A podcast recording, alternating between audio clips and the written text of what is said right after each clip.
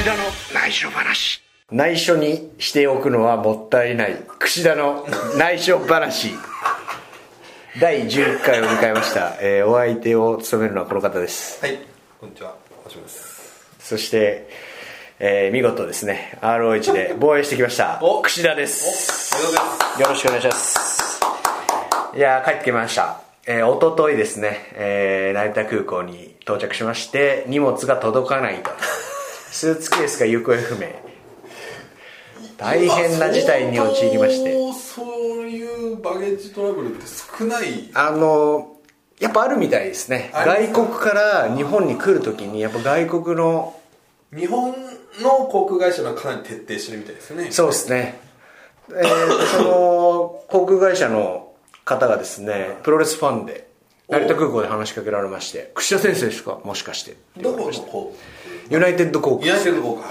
でよくね西村修選手がうちの航空会社御用達してくださってとか言って よ。すごいプロレスファンでであの ROH 行ってきたんですよね。って詳しいな。いやそれよりも僕のスーツケースどこ行ったんですかみたいな。それはいいから。ね。ででその人曰く、あのあれですね荷物の、ん。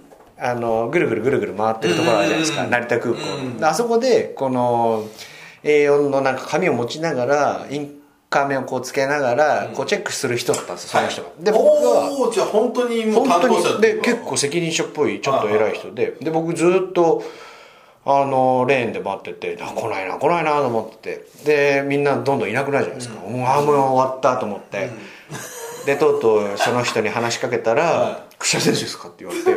逆に早く気づいてほしかった そんな、その人曰く私あのもうすでに1個スーツケースが不明なものがあるっていう連絡をいただいてますと。いただいてますと、はいはい。シカゴ空港でお。変なスーツケースがあるみたいな感じで情報来るんですね。らしいです。共有されてるらしくて。でその荷物は載せられてませんと。お。その飛行機なんだと思ってで分かりました。ちょっと今手配しますんでつって別のカウンターへ連れてかれてでそこで歩きながらとかお話ししていや新潟の物質戦感動しました。と か大丈夫？聞いてんじゃないの？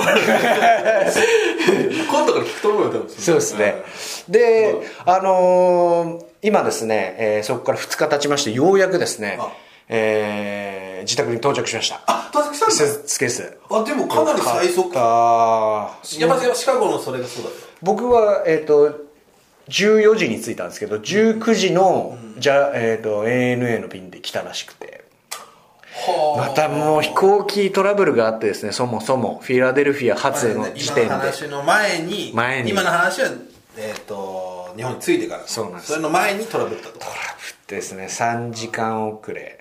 で3時間も空港で待ってて。ちょっと整理するとフィラデルフィアっていうのはどっから乗るんですか飛行機は？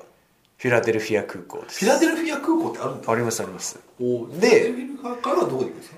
シカゴ。であシカゴね。シカゴから成田だったんですよ。あであ乗り継ぎの予定だったんですけどこのシカゴでの滞在時間がそもそもスケジュール通りに行っても45分しか間がなかったんですよ。なんで大丈夫かなと思って行きのカウンターで聞いたんですけど大丈夫ですと。そういうのはちゃんと規定があって間に合わないチケットは取っちゃいけない決まりになってるらしい。なるほどもう。そうなんだと思って。これはもうちゃんと歩ける距離です。ルール的にはい。行けるし、距離的にもそんなだから取れるんだ。はいはい。そんな万全なねユナイテッド航空さんの。リアリート。あ あそれはじゃあ大丈夫だと思ってたらそもそも最初に乗るフィラデルフィアの空港で機材トラブルみたいな感じで全然飛行機が飛ばなくて。まず飛ばなかったの。でもともとが。もう経由地ではい。もうお手絶対無理だと思ってもうその受付カウンターに無理なんだけどって言ったら分かったっつって1日2便あるから2便目の方にあのもう変えてくれたんですね。それさっき話した人と一緒ですか？あ別のそのフィラデルフィアであの外国人のカウンターです。全部英語だからもちろんね。しかもね全力の速いスピードの英語だからレスラー英語じゃないから分かんないっすよ。 more slowly と。 more slowly って言ったところでもうなんか嫌な顔されるあし。あマジかもう本当フィーリングで行くしかないですけど。でなんとかかんとか2時間遅れでシカゴ空港に着きましたと経由地の。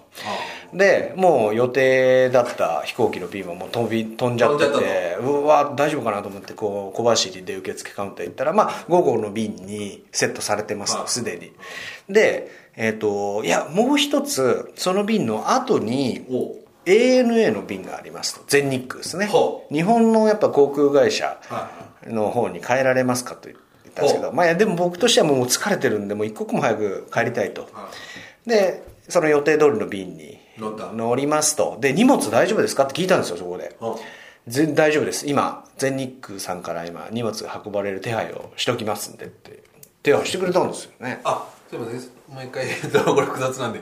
えー、シカゴではい。えー、その結局遅僕のい便にしたんですね。カバンがそう。遅い便にしてただそう心配なのはバゲージ大丈夫かと。そう。だからそのパッケージがそのシカゴでどっちに行くかこっちに行くかみたいな連絡系統がうまくいかなかったんでしょうねきっと。あで雨も降ってたしあー。そういうのでなんかねてんやわんやになっちゃうらしいですよ荷物ってのがでたまたまひコスチュームはそのはいスーツケースに入ってたんですけどたまたまベルトだけリュよかったックに入れてたんで昨日ね着いて翌日ですよすぐ埼玉プロモーション来ましてそこもベルトあったんでよかったです。これでもどうなんですかね？やっぱりまあ僕らから会社のものからしたらその 預ける人っているんですかね？どういうことですか？ベベルトをそのああ。いやっぱり普通ベルトだけはこう記念あそうっすかね。してほしいもんだよね。あーまあまあまあそうっす会社の備品というか。だから僕行く時も、まあ、常にねやってはいたんですけどその機内にコスチュームとベルトは持ち込むのは必ず徹底してたんですけどまああより徹底しないとなってなくなりますね。確実にいつも。まあねあの言ったら仕事が終わって帰ってくるから、まだいい。コスチュームに関してはまだまあまあ殴ると困るけどまあまだいいと。ただベルトはやっぱりね本当0.0何パーセントらしいんですけどなくなるのは。これね。しかし。0.2何パーセント？って言ってました。だからもうそんなに全然ない。ってで雨とか天候の影響ももしかしてあるとかって言ってて、まああとそのトラブルのはい。仕切り直しみたいな部分でやっぱりそれはね。でその前に、ね、皆さんと行ったラスベガス遠征あるじゃないですか。その時も成田空港で税関で税関最後税関申告のゲートをくぐるじゃないですか。一番最後の出てくる。はい。あの人にパッとこう顔見られて「櫛田選手ですよね。お」ニヤニヤっつって「物質戦行きました」って言って。すごい。成田空港すごいなと思ってプロレス多いものがどんだけみんな初めて物戦を見てるんだと。初め初めて言われましたね。成田空港関連で。でそうだ。ちょっと話戻りますけどそのユナイテッド航空のその親切にしてくださったプロレスファンの方はプロレスラー結構来るんじゃないですか？このね。そうですね。言ったら前ですね。レイ・ミステリオさんが同じ櫛田さんと同じ時代になってコスチュームの中入っちゃってて。あら。で WWE のスーパースターがいっぱいいて、ビッグショーとかがその事態見て大笑いしてました。で あるんだと思ってもうプロレスラーあるあるだなと思って。あーまあでもねプロレスあるあるやっぱりこうなるべくあのコスチュームとベルトは機内持ち込みお願いします。そうですね。はい。今後は。これだけは本当に。だからすごいいろいろだから、はそういうところからこう旅の達人としての レベルがまた上がりましたね。でもあなたそもそも行く前になんかしでかしたらしいですよ。そうですね。パスポート選択するというですね。まあ僕その時見てたんですけどね。そういたいたいた。そうだ。その様子をね。ラスベガスから帰国してすぐ道場に向かったんですね。で道場で洗濯をぶち込んで なるべくもう早く家帰りたいじゃないですか。でぶち込んだらその中にその中にパスポートが入っててよくそんな間大丈夫違いをしますよね。うん。よくそれで回り始めて気づいたの。全部終わってからです。全部終わって脱水も終わった状態でぐにゅぐにゅになっててパスポートが。であ完全に上上ーんって感じでねやったよねトライアでドライヤーで一枚一枚乾かしてまたパスポートがね結構なページ数があるんですよ。で全部乾かしてだいぶちょっと分厚くなっちゃって。で今回そのパスポートを持ってですね。果たして使えるのかと。はい、大丈夫でしたね。おー。P1 ビザっていうのはやっぱりプロレスラーと記載された正式な手順を踏んだあ新日本プロレスとアメリカの、えーこっちのなんつうんですか？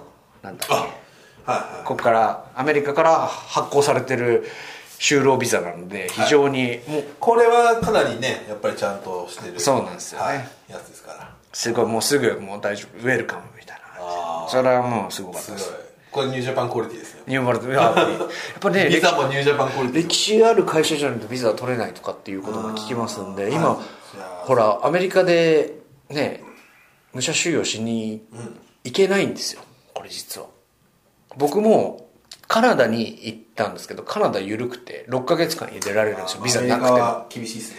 でこれ夢を追ってねアメリカで成功したいっつっても現実問題ねこれ9.11以降なんですよ。あ田尻さんの時代とかは結構緩かったんですけどそれ以降ねあの行こうと思ってもね行けないんですよ。お金があったとしても。ーえーっと仕事をしにってこと？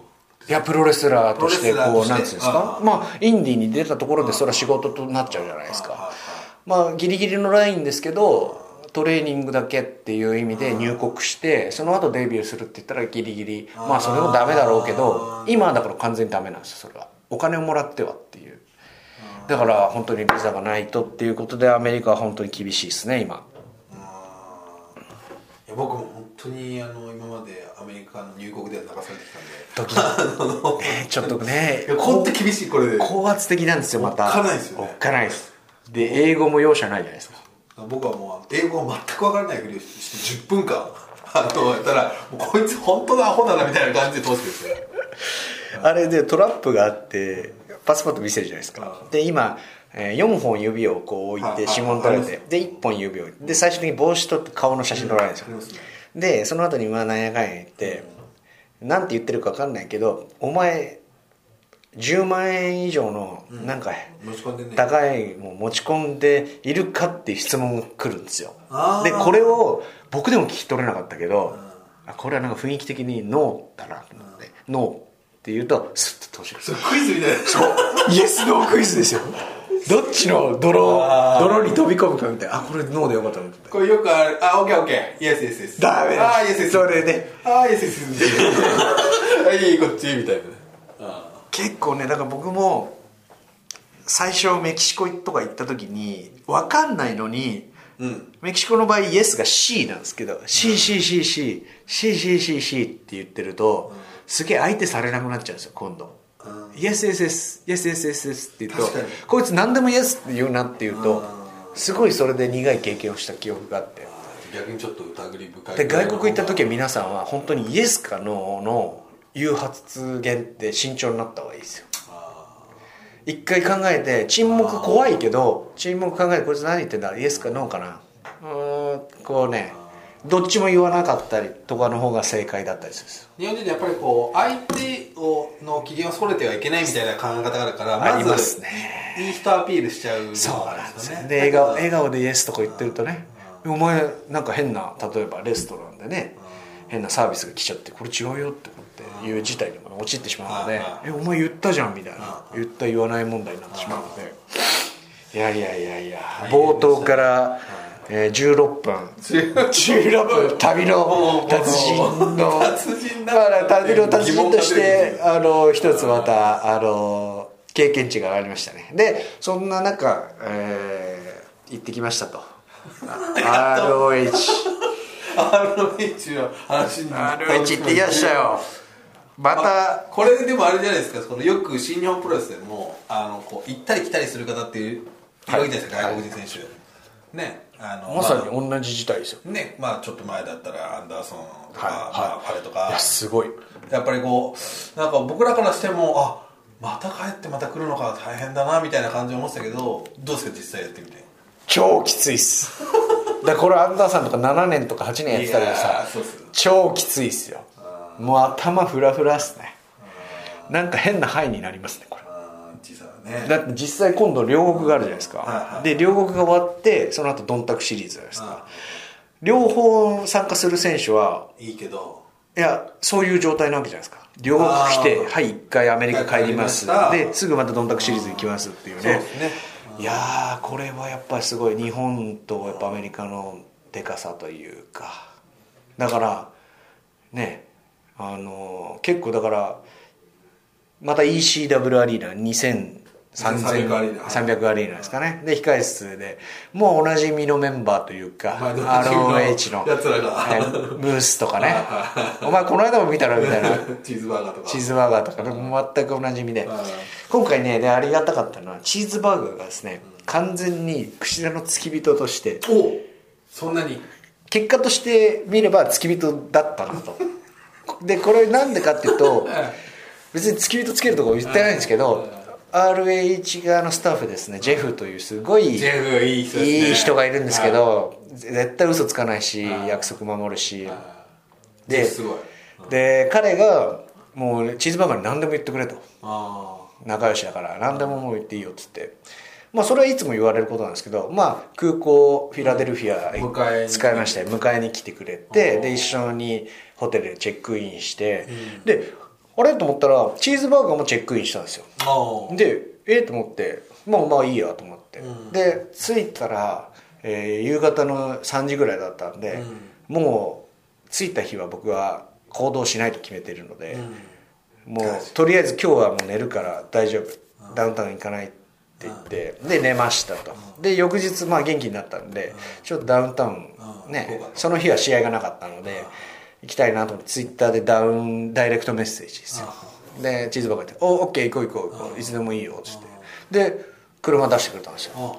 あれチーズバーガーここ泊まってなんなんか ROH としての仕事ないのって聞いた前日だから、ん。仕込みとかなんか。櫛田以外のレスラーをピックアップとかしないの？空港まで行ってとか「あ大丈夫」とか言って。へえ。あそうなんだと思って。でご飯食べてご飯ねおごってあげて。うんもちろん。そこはね。合成のまあね。うん。後輩みたいなもんですからね。そう。で結構その経験って結構少ないから恥ずかしくて。うん。あ「大丈夫。俺払うから」あ ちょっと。なんでなかなかなん言えないことなんでも好きなもん頼んでみたいな。でやりと。ツ8分と。チーズバーガーも一応お金出すふりするんですよでチーのさこのパリパリってやつ パリパリ。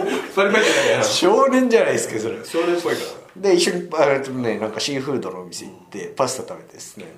で僕はビール飲んで。で夕方ぐらいに一回ホテルに戻ってですね。で今度は酒井澄江さんっていうのがあはい。はい、らこれはもうアメリカに向こうでいろいろ大体みんなお世話してくれるんですけれども、えー、と充実やってるのでで,、あ言ってたねはい、で木村京子さん、女子プロレスラーの木村京子さんとでその旦那さんなのかな？そのこの間結婚したというお。パンクラスのえーチャンピオンであった功選手という総合格闘技の選手がいて。それは多分明らかになってますなってます大丈夫はい大丈夫。で、え3人であの行こうってことになって充実グレイシー充実。おデビッドさん。はいデビッドさんと。はそうですね。前おなじみでえーで充実のクラス出ましてなんとこんなところで功選手と、あの載ってましたよねツイッター。スパーリングするとはと思って。また出稽古シリーズフラフラになりながら時差ボケでもうしんどいのにスパーリングをやらされ。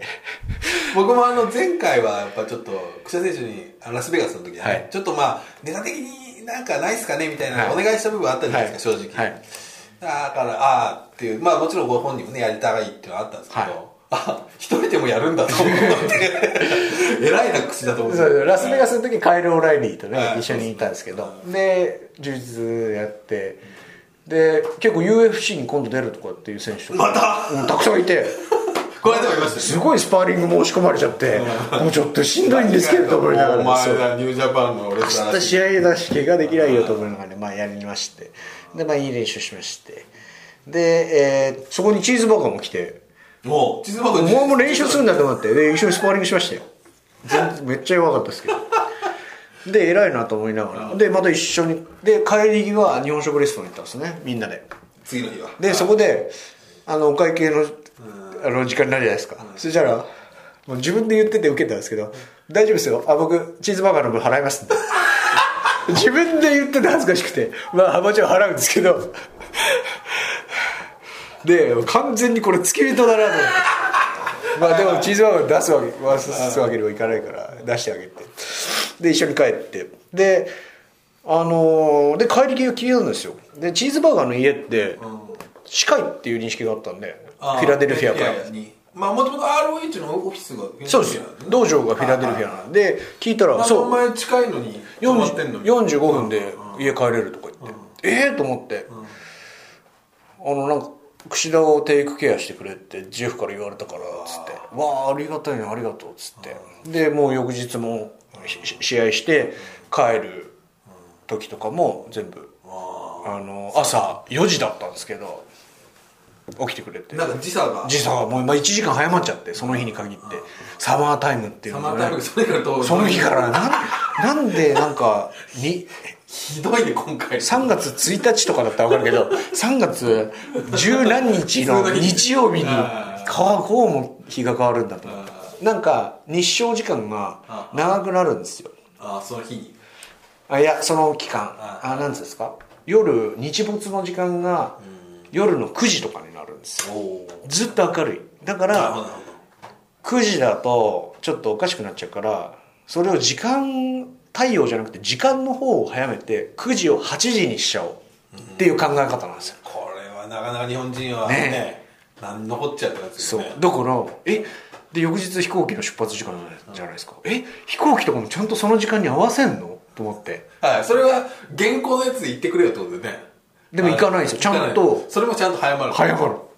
ちゃんとなんか教えてよって感じですよね。そう。で部屋の備え付けのね時計は変わんないじゃないですかもちろん、はいはい。あそうか。すっごい分かりづらいというか。でも iPhone がちゃんと自動的に変わるんです怖怖いいろいろやっぱ海外行くといろいろありましたね。大丈夫です。チーズバーガーの分払ってきます。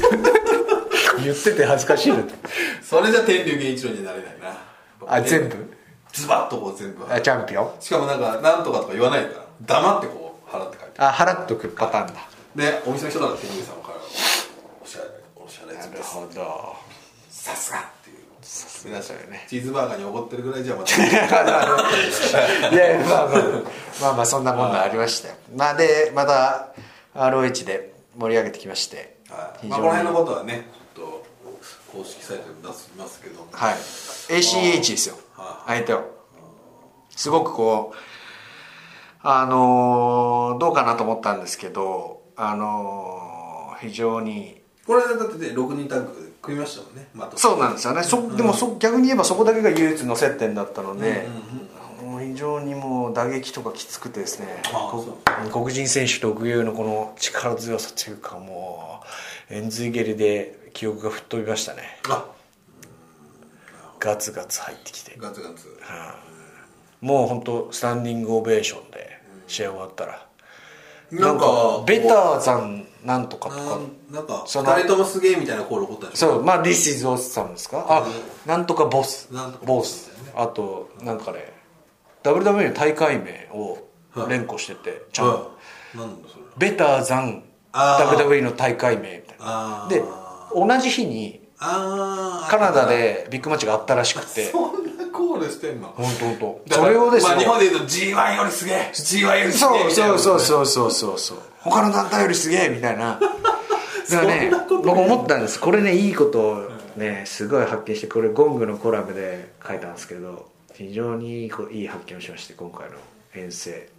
そうやってベターザンっていう ROH ファンってすごいやっぱり WWE を意識してるんですね。逆に言うとすごいそこ、うん。そこへのアンチテーゼで今結構やっぱ NXT に選手取られてるからあのどうなんだ ROH みたいな部分ってあって日本よりあってファンの方が敏感にそれやっぱり WWE ってすごいアメリカ人の中ではメジャーだから日本人って WWE に対して中村慎介が言ったところでなんか遠い国の話じゃないですか、まあまあまだまだそうですね。ね、やっぱり日本には新日本プロレスしかないからだからアメリカ人ってのはもっと比べてるんです。新日本プロレスと WWE を ROH と WWE をだから ROH のファンって WWE にないものを俺は見たいんだってことだと思うんですよね僕は。はいはいはい。もっとエッジの効いたやつを。はいはいはい。ねだからそういった部分を踏まえてあのコールをが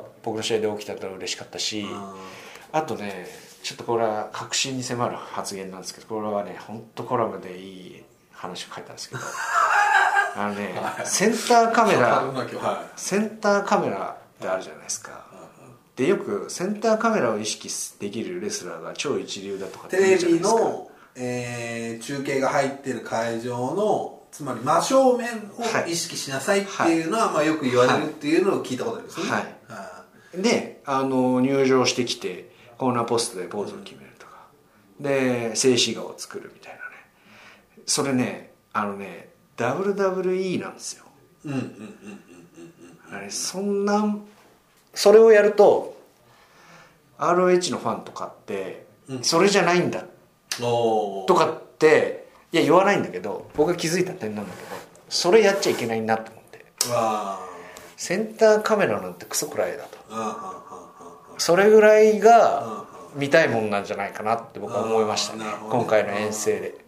なんか僕らやっぱりアメリカンプロレスのいろはの「い」みたいな感じがうん。あるけど、そうじゃないんだと何がですか？つまりそのセンターセンターカメラつまりそうそう。アメリカンプロレスっていうのはテレビを意識したプロレスうんうん。であって、そう。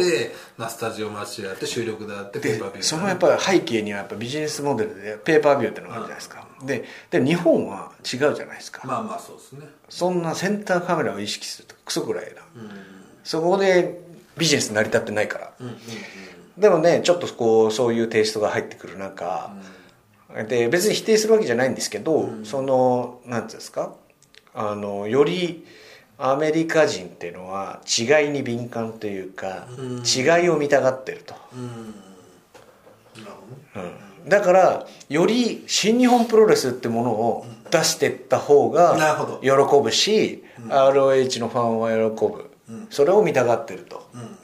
でかつ俺はそれで勝負ししていけばいいんだなと思ったのがだからこんなにこう声援もらえるのかなとか。ああなるほどなるほど思いましたね。あよりこうアメリカンなことを逆にしないでもねまさしくそのあの石井智弘選手が今 ROH のベルト持ってるっていうのは非常に象徴的ですよね、そうかもしんないそうですねだってあんなのもうねもうどうストロングスタイルと、まあ、ストロングスタイルっていうとちょっといろいろあれがあるけど、まあ絶対 WWE にいないいないあんなバチバチ系天竜源一郎上す州力の系譜のそうですね。言ったら WAR スタイルですよ WAR スタイルの人がそれがやっぱり ROH たるゆえんというか新日本プロレスたるゆえんというか、あれやっぱりだってもう全然アピールなんてしないじゃないですか、はい。C さんなんて ROH でやって。俺ねだからそこをね突き詰めていくべきだなと思ったっすねはい、ねそう思わないですか？それこそも。新日本プロレスだけができるところだし、まあそれに気づいた櫛田だけができるところだし。じゃないよね。うん。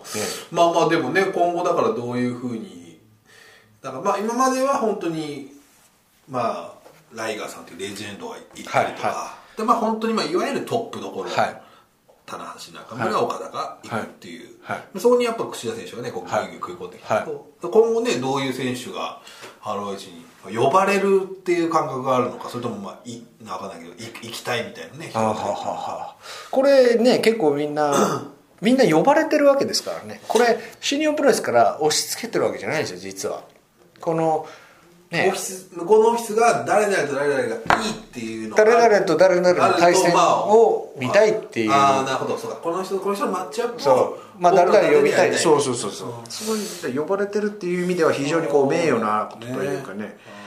喜び喜ばしいことですよね。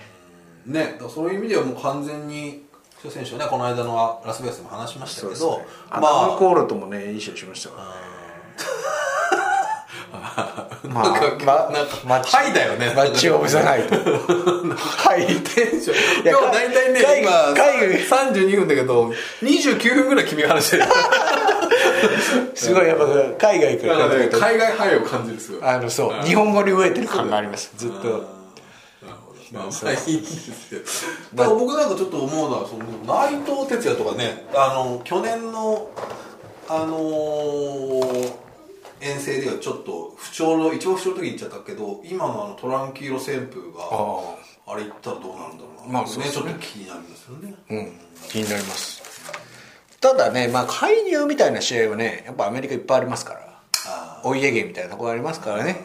あなるほどだからシングルマッチなのに反則攻撃をしたりとか、別にそれは戦法としていいんですけど、そのはいこれが新日本プロレス日本のプロレス WW にはないものというふうには映らない。あー。逆にあーなんかアメリカような気がしますね。もしかしたら。もしかしたらね。あのインゴベルナブルスタイル。分かんないですけどね。まあちょっとねわかんないけどそういうまあね言ってみればバレットクラブだって、はい。新日本から生まれたものが、はい。ああいうふうに成長してるわけで、まあちょっと今枝分かれはしてると思うまああとは本当にリング上内容で見せてる見せれるプロのレスラーが新日本にはいるっていう認識はやっぱファンの中でありますよね、うん。だからこそ新日本プロレスが好きだと。いう大歓迎みたいなところはあって。僕だから IWGP のジュニアのヘビー級ね今ちゃんとこうブランドにできてきてるなという自負はありますね今。だからねそれこそこの後ねどうなるかわかんないですけどね防衛戦。ここだからブッシュでしょ、えー ACH オスプレイと非常にこの今まで新日本プロレスに上がったことない選手、もしくは初挑戦の選手が続いてるんですね、だからそういった意味ではですね、まあ、IWGP ヘビー級ですか？岡田の持つベルトはね、あのまあ、挑戦者が固定されてたり、なかなかそもそも選手権が行われなかったり回数が少まあ、なかったり、非常にハードル高いベルトになってるんですよねまあ、敷居が高いというしてるのかされてるのかは知りませんけれどもそういった意味でそのねヘビー級と差別化ができててジュニアの方が面白いよとこう言ってくれる人を徐々に増やしていけるこう土壌は今固まりつつありますね。なるほどね。うん。でねあのーあとちょっと夢がこれ内緒話ですけど本当に。あれ2300アリーナで新日本プロレスできるんじゃないですか？ああいいっすね。やりたいっすね。まずは手始めに。ただなかなか選手が引っ張っていかないとできないから。まあでも5月のとか。まあある今は合同工業じゃないですかまあまあこれまだ非公開っていうか一部ではね多分アナウンスされてると思いますけど5月にあのほぼアメリカはいそうですね。まあこれは多分アナウンスされてると思います、はい。ROH の方で、はい。まあ決定してはい。まあメンバーはまだ決定してないんですけど、それでねあーただでも違います。本当に新日本プロレスをやるんです。がっつりいくと。第1試合金光対川と。大丈夫ですかちょっと。第2試合本庄拓みたいにキャプテンニュージャパンまあまあ。そこまで見せんの？みたいな。細かいんだけど。まあでもそこまでじゃなくてもなんかね冠がつくだけでも。あーまあニュージャパンなんとかとかねあってくしゃ 3, 三試合ぐらいそのまあ櫛田がエースですけど。ニュージャパン。そこで岡田岡田選手とね岡田櫛田とかやりたいでしょニュージャパンプロレスリング。そうは 会社が許さない。そんなに今簡単に言うね新日本プロレス USA もしくはワールドプロレスリングという。ただねこれちょっとねまあこれ前も何回も言ったかもしれない。2003アリーナも元石井 W アリーナはちょっとと僕その去年アメリカでプロレスを見るアメリカでそのなんていうかな WB 見たことあるんですけど新日本が関係する試合を見るって初めてだったんですけど、はい。最初はフィラデルフィアのそこだったんですよ、はい。ですごいカルチャーショックを受けて、こんなにすごいのかと、はいはい。盛り上がりがね盛り上がりも異常じゃないかと。後楽園ホールって感じですねアメリカの。ちょ僕なんだろうこっちの方が好きだぐらいになっちゃってすごすぎて、はいはい。これはすごい本当もうあアメリカとかすごいなと思ってその後トロント行ったら、はい。ちょっとテンション少しそこより落ち。あそうでしたっけ？うんうんうん。ていやすごいですよ。盛り上がりはもちろんすごいんだけど、でこの間ラスベガス行っても、まあすごかったしだけどやっぱり思ったことはフィラデルフィアやっぱ一番すげえな。ああそうですね。僕もラスベガス行って今回フィラデルフィア戻ってきたじゃないですか。やっぱフィラデルフィア違う。半端ねえなと思いました。完全にちょっとどうかしてるって狂っていうかますね。やっぱおかしいよね。ECW 時代のこのファンのああれは厚さがあるんじゃないですか。あで ECW アリーナすごいリニューアルしてて綺麗になってたんですけど 便トイレちゃんと仕切りができてたりとか。ただあのスプレーで ECW、あれはあれ残ってたん。ですよあれすごい感動して最初に言った時魂残ってるしちゃんと写メ残してきてて。よかったっす。だからねやりましょうよ。いいっすか？僕あの服部さんとかキッダキーダニさんのところに言ってみようかな。だからこうまあ ROH とのあれでもいいんだけどなんかこう連戦あって1大会だけ。単独興行。あーでもそうするとこううちから音響さんとかも呼んであのあそこまで？そう。あのそこはまあいいじゃないですかレッドシュちょっと。ーズするのとかいろいろとこういろんなスタッフを。スタッフそうまあなかなか。やっぱチャチャチャチャからね。うんチャチャだらちょっとみんなうわーって感動しますよね。ね。あやっぱそれは彼らのスタッフを借りて何人かやっぱちょっと入れていやったらできるよね。だから逆に言えば後楽園ホールで ROH をやるっていうね。そうそうそうそのお互いのこう関係ができてくれば今後は夢が広がりますよだからあマジソンスクエアガーデンでシニオンプロレスやるっていうのも夢じゃなくなってきますからねそういう一歩ずつを踏んでいけばねそういうのをやっぱりね夢夢を語ってるだけじゃなくてねちょっとずつやっていかないとなとは思いますねだから今回一人で行けたのはすごく収穫がありましたねね。ちょっとがっつり今回海外行っての話ですあとはそうですね。オスプレイですね。おおまあ来ましたね。えーもうすでに挑戦者が決まっているという状4態月で10日。はい。ね。これはメインどころが岡田和親対内藤哲也と。また IWGP のヘビーとも。そうですね。勝負ですし、はい。なんならねなぜかレインメーカーがジュニアの挑戦者を決める権利を持っていたといいうや衝撃なね大田区大会がありましたんで。これあのよく内藤哲也がねあ棚橋宏だったら何でも許されるのかと言ってますけど。ほうほうあれ？と。もう一人いるなと。何なんですか？あのあの権限ってのは何なんですかってところに僕はね異議を唱えたいと。まあまあまあねこれちょっといろいろだから言ってますねだからねこれオスプレイを櫛田が退ければ、はえー回答権は櫛田に回ってきますので。いお。でしょ？お鉢が今度回っちゃうと。でしょ、は何？なんならじゃあ IWGP のヘビー級の挑戦者。次誰でしょうね？でこう僕が指名できる権限が回ってくるのかもしれない。分かんないですけど別に指名するのか、櫛田が指名する、うん、だっておかしいでしょ？回答権はこっちに。マイケル・エルが行けとか。そういうのがあるから。いや俺が行くよと。おおいいじゃないですか。いや櫛田がちょっと。そういうねあのーあれですよ。戦いも始まってますんで。まあだからちょっとそのやっぱり発言っていうのはリスクを伴うものそうですね。やっぱりあそこまで。慎重にいかないとこんなね。あれですよ。一つのことでも。つついてまあますんまあそうですよね。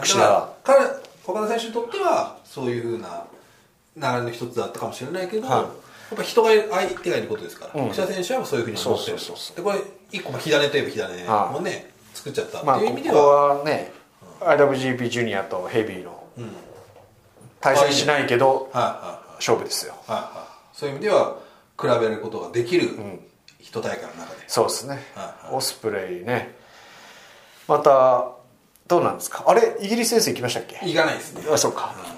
だからまあまああのねえっ、とレボリューションプロレスリングの岡田対、あはいはい。えー岡田選手対オスプレイの試合今無料で見れますから新日本プロレスはちょっと未未知数すぎてうん。ちょっと怖いところはありちょっとますね。なんかまだやっぱりその海外の試合ってやっぱちょっとこう違う目で見ちゃう部分があるんで。まあまあ本当そうなんかやっぱりその見てあ確かになんか大きかったり動きがまあ華麗だなとは思うけどまだちょっと実感としてはちょっとわからないのもあります、動きはね本当確かにすごいですけれども、やっぱりね飛び技あのね人を引きつけますけれどもそれだけじゃね新日本プロレスのリングは勝ち残っていきませんので、まあまあそうですね。そういった意味でねしっかりタイトルマッチは叩いておきたいなと、ただでもまあこれなんていうんですかねもう本当にそのまあネット上っていうのはコアなプロレスファンが世界中いるわけじゃないですか、はい。でそういう声だったりとかそういうよく聞きますねやっぱりウィル・オスプレイはメディアからもオスプレイっていう言葉はやっぱかなり出てる。出てますね今やっぱ、は世界のヒノキ舞台にまだ出てない強豪としてはナンバーワンにこうランクされるぐらい、オスプレイは今来てますんでそのね最初のニュージャパンワールドではい。全世界で見れる一発目の相手がし魅力を存分に発揮できる櫛田が相手だと これは期待できるでしょう。という世界的な期待感は僕こは背負ってますよ。もう RH ファンは絶対インプットされてるでしょうね。誰ですか？RH のファンもね。オスプレイですか？あお知らなかったですね。僕言われたんですけど。ああやっぱりイギリスとはやっぱちょっと違うのかな。はい。あのー実況解説の人名前なんていうんですかな？ちょっと太った。いつもニュージャパンワールドでもケリーさんかな？ケリーあそうケリー・ケリーさん。あの人ねすごいあのーグレートマッチだったって今回も言ってくれて、はいはい。ACH っての試合ね、で両国来るって言ってまして。あそうですよね。はい、アナウンス。あの英語版の実況ですか、うんうんうん。えー今回もやってくれるとはいいうことで、えーお前は誰とタイトルマッチやるんだと、あのウィル・オスプレイだと言ったら、ああなんかイングランド街だと。なんか名前は知ってたみたいで飛んだり跳ねたりするやつだろうって。大丈夫だレスラーとしてのランクは櫛田のがもう数段上だと、お本当ですか、うん、言ってくれましたね。本当にすああとねあの人すごいあのね応援してくれてるというか評価してくれて東京ドームの時も実況解説してたじゃないですか。ケビン・ケリーあケビン・ケリーさんですね。そうそうそう。東京ドームの時にリングサイドであのー実況解説した時に僕が試合後言ったんですよ。ROH であのー挑戦者次誰だと決めろと実況解説のところで言って言ったんですよ。あのベルト取った後にケニーに勝ってああそうなんですね、はい。うんああいうああいうこともっとどんどん言ってこいって言って。どんどん来てくれて構わないからとか言って。もうちょっとその直でねでコミュニケーションすると。あの ROH でもどんどんヘビー級の世界チャンピオンに挑戦したいとか、テレビ王座に挑戦したいとか、どんどん言った方がいいってお前には可能性が広がってるから。で日本だとやっぱジュニアとヘビーが分かれてるけれども、はいはいはい。あの ROH はないから、ヘビー級のあシングルの王座に挑戦したいとなったら、ヘビー級のタイトルに挑戦することになるから、それもし取れれば日本での櫛田の評価も上がるから、それは常に言い続けた方がいいってすごいアドバイスもらって。はいはい結構ガツガツ言ってるけどな。もっともっとガツガツしちゃうと思って。海外に向けても。海外もねあの毎回あの試合後のコメントであの ROH の最新情報に触れるっていう。昨日 J リーサルが あれでやったらしいですけど俺この動きをちょっとみたいな挑戦権毎回俺にあるんじゃないですかね普通に。なんでそっちは煽ってんだみたいなまあでもねそれこそカイロ・ラリーとこの間挑戦しましたからメインイベントで J リーサルあそうですね。でだからそういう意味では、マットサイダルも挑戦しました。マットサイド今回。この間フィラデルフィアではい。はで全然挑戦権はありますからね。確かにね。発言すれば。J リーサル対マットサイドルなんかいい試合っぽいですけどどうでしたあ見れなかったですね。はい。あでもお客様もすごい盛り上がってましたね。はい。カイル・オライリーとアダム・コールと J・ リーサルのスリーウェイ面白かった面白かったですね。面白かった。だからねそういうこう ROH には櫛田の公的種というかね。大丈夫ですか？ね今日 ROH の話を8割ぐらいしますけど大丈夫ですか？いやまあ行ってきたばっかりだから。まあまあまあまあ。まあでもね両国ですよ。これちょっと。両国をちょっと触れときますか。いつの間にか僕がね欠場した青森で内藤哲也が優勝したと。そうですね。いうことで、はい。えそしてあの今度タマトンガの弟も来ますから弟も。ーおタンガロアっていうリングネームだったんですね。お兄さんですか？これねちょっと一部でお兄カマーチョ。お兄さんってこれあの某某ウィキペディアさんがですねななんかちょっと間違った情報を載せたのか。弟です。弟なんだ。はい。正しくは弟です。本当だ。はい。で TNA とか WWE とかにもいたというなるほど。カマーチョっていう名前は知ってますね。知ってますか？はい。WWE で活躍してたのはこれタマトンガ IWGP に挑戦するなんてそうですね。タマトンガはですね実は僕と新日本デビューが同じ日なんですよ、あスーパー J タッグトーナメント。JCB ホールの2連戦という。だから相当気合入ってくるんじゃないですか、ねえ。あの金本さん L 侍組が優勝したというね。ありましたね。ありました。ありましたタマトンガデイビー・リチャーズ組というああたまたまねなんで？なんだそれっていうね。あとね井伏浩太えっ、とね誰だっけ？今ねあのニューデイズでブレイクしてる。あれすあのこうブレイクダンスみたいなそうそうもじゃもじゃの。あれいい人ですねすごいいい選手だった。です名前が出てこないけど。まああとねマットサイドリコシェも。そうですね。バレット・ロメロ。やりますベスト・オブ・スーパージュニアも近づいてきましたね、うん。いよいよ、これもう早いですね。両国終わってドンタク終わったらもうすぐスーパージュニア発表ですからね。多分その前にアメリカ遠征あるんじゃないですか？そうですね。5去年と同じパターンはねあのー今年はリコシェですか？あとねオスプレイも来るかもしれないしマットサイダルもいますからいやまた世界的な注目はやっぱりこのリーグ戦ですから、ーこれはもうちょっとね ROH ファンのよだれを垂らすような選手ばっかり来るといや。でレッドラゴン来るのか。レッドラゴンね。まあ、去年準優勝ですからね今年はっていう気持ちで来ますし。ね。あとそれこそじゃあちょっとずっと出てないシェリーはどうなんだと。そうですね。で今シェリーの相棒がね。はいはい。クリス・テイビーもいま先すね。生がいるからそれも来るのかで ACH も ACH すごいネッなんならあトワークのあれですよ。ダルトン・キャッスルもだっているわけですそうだそうだそうだ。これどこら辺かあとメキシコも CMLL いますからね。これは。これ外人の話しかしてないですね。かまいたちかまいたちかまいたちかまいたちはなんかちょっとねなんかこうご自身では来ないみたいなこと言ってましたねスーパージュニどんだけ海外行ってるんだ。ア ゆとりじゃない長い世代ですゆとり世代と言ったのは真柴さんですからね。櫛田が言ったとは言ってない。ですやめてくださいよ、ええ。まあまだ20だ楽しみな要素がジュニアはいっぱいありますよ。本当に。あとはであのスーパー J カップがうんいやーそうですね。大田区で発表されまして一つはあの今年スーパージュニアが決勝仙台じゃないですか。仙台2連戦。ね、思い出の代々木第二かはい。はい。ら仙台2年生になりましてそういうこのジュニアのあのでかい大会が関東圏でなくなってしまったという意味ではそれはあるかもしれないね。補う部分では嬉しなうん。ニュースだしずっとねジュニアが主役のっていうところでは会社が動いてそうですというね意味では嬉しいですね。8月の有明ですね。しかもこれ参加団体がちょっと。まだ増えるみたいですよきっと。ね。そうなんだ。まだ増えるでしょ。なんか。どうなるか分かりませんけれども。これだからね琉球ドラゴンプロレスとかね。琉球ドラゴンプロレス。でまあそうですねもうゼロワンさんなんてずっと交流がねなかはいはい。ったですし、まあ、ROH ノアは海援隊はあるとしてもドラゴンゲートも。ドラゴンゲート。現代版楽しみですね。ドラゴンゲートいいんじゃないですか。ドラゴンゲート。ねえ。戸澤選手とか。戸田選手がね。コスチューム似てるんですよね戸澤選手も ROH かな。アメリカで評価高いですから、ああそうなんですね。これ、まあ、あんまり個人名出した方が出すとまあまあね。うん申し訳ないかまあでも鈴木軍もね。鈴木軍は団体なんですかね わかんないですね。分かんないです鈴木軍工業とかあるああそっかそっか、ね。もう団体としていいのか、ね。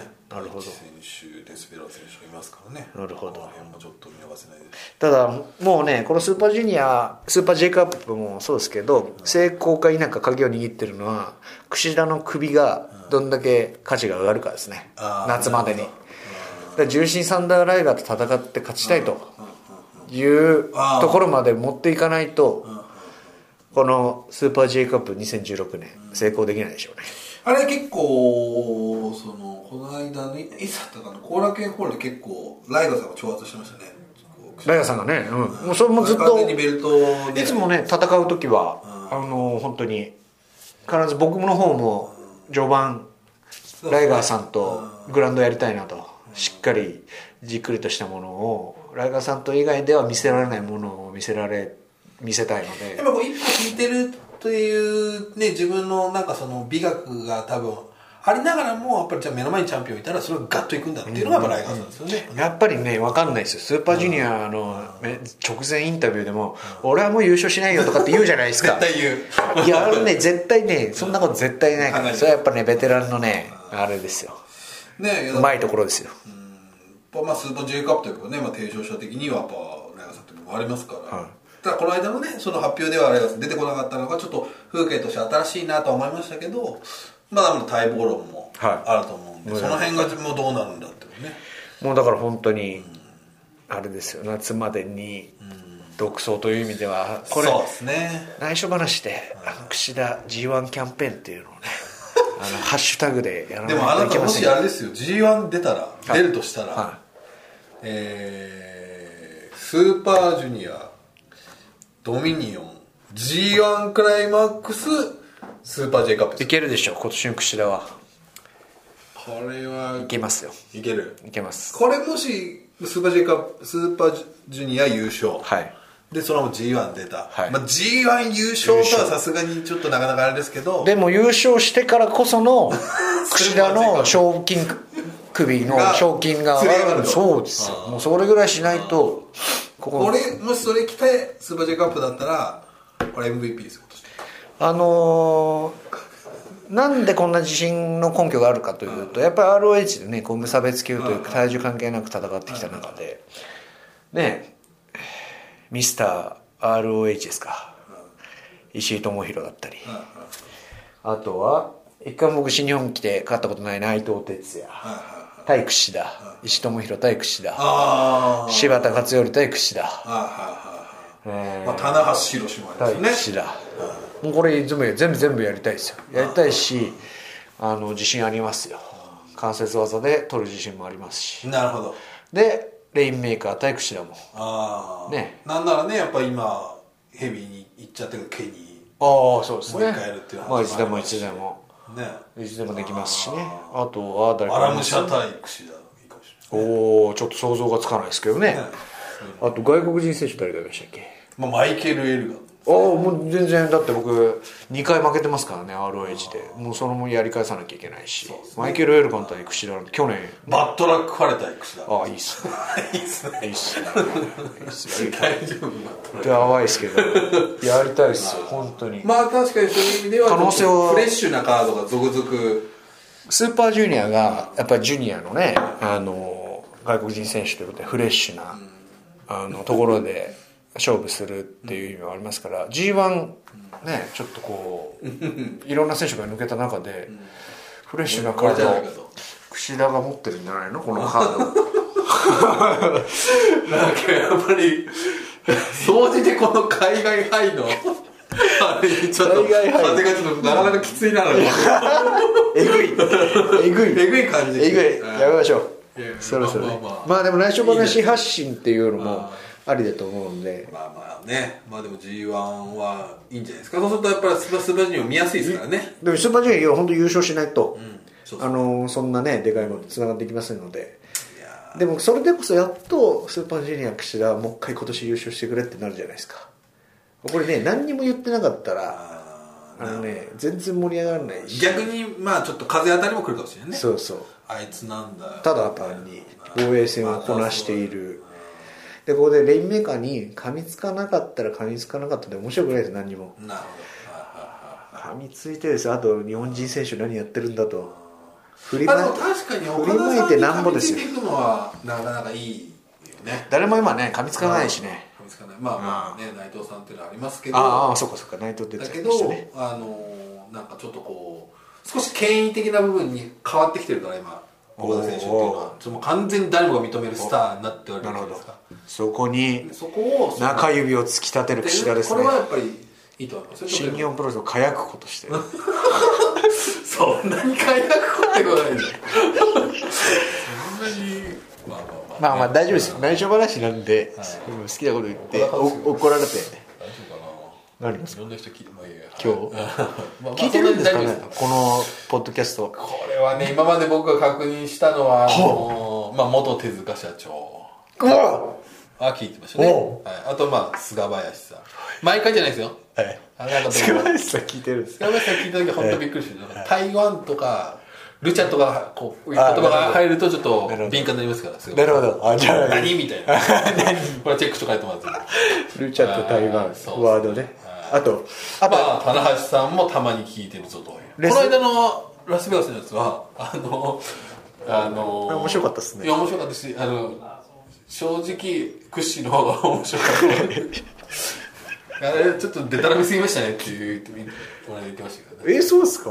僕だから前その田中さんのくだりやっぱり20番カップのあ話が多そうか真面目な真面目な、はい。くだらない話が面白いですからね。あと僕も確認したレスラーいますよ。お。武士なんかあああれコメント断るで出してなんか言ってるじゃないですか。いやだからブッサーやっぱああいうところが全然変わってきたなと思いますね。前あんなこと言わない。そうっすか？うん。俺はそう。変わったかなと。ああまあそれはあんまりねライバルが認めるとあるかもしれない。だからいやああいうのも全部利用できるものは利用してやるみたいな。ああなるほど。部分はちょっとなんかブッサーってちょっとねうんちょっとプロレスにドハマってる感じがあんましなかったんですよね。今までインタビューしてきて。だうんけど今はなんか結構ずっと入ってきてるなっていう感じがしますね。なるほど。自分を出してるからじゃないですかリング上でちゃんと入り込めてるというか。そうそうそうそうなんかこう自分を出したら OK っていうね。ブッシュさんも次のシリーズほとんどメインですよ。へえあ本当ですか？へえはなかなか大変っていうかね。チャンスだし。プレッシャーチャンスだしプレッシャーもかかるし。あと対ケイオスでやっぱヘビー級3人っていうのも結構ありますからあー武士一人で。やっぱりブインゴベルナブレスは代わりが効かないじゃないですか3人しかいないから,、だからそこは結構チャンスですね。チャンスだしまあチャレンジだよね,、これね。こんなに西日本でメインが張り付けてないと思うんですよだかそうですね。というわけでウィル・オスプレイ戦あの防衛しましたら試合後サイン会しますんで。あこれ言ってたんですよ。ねそうだからあのちょっと今ほ帰りら公約で公ム。約で言ってるから。は防衛戦して防衛できたらサイン会必ずすると。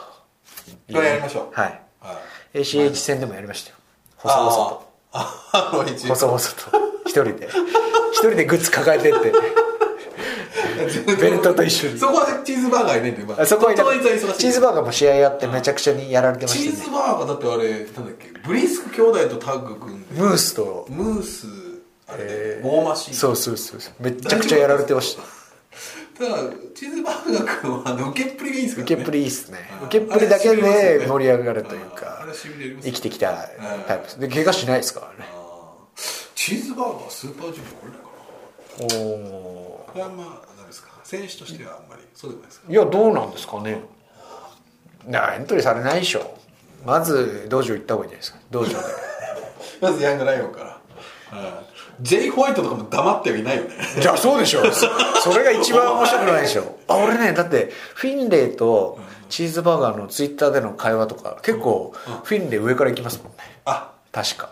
なんとなく英語だから分かんないけど。あうん、多分あいつらは面白くないと思いまあすんな今日本でバキバキにやってたらね。今だからバッキンバッキンですよ今も。うそこの、ね、本庄。メンじゃねえぞっていう。本庄拓もデビューしましたんで。あそうですね若手先生も川田とかもすごいね。試合組まれてますもんね。組まれてる。僕まともにちょっと見てないので。いや意外と合合流して。タッグでライガーさんと当たったりとか楽しみですね。結構ありますよあ本当ですか？次のシリーズ、へー。川戸君と金光君は結構。で本庄君が大体第一試合かなおそこもすごい注目ですね。フレッシュ。この3ス組でね。2016年新日本プロレス新しいいい,、ね。いい風が吹いてます。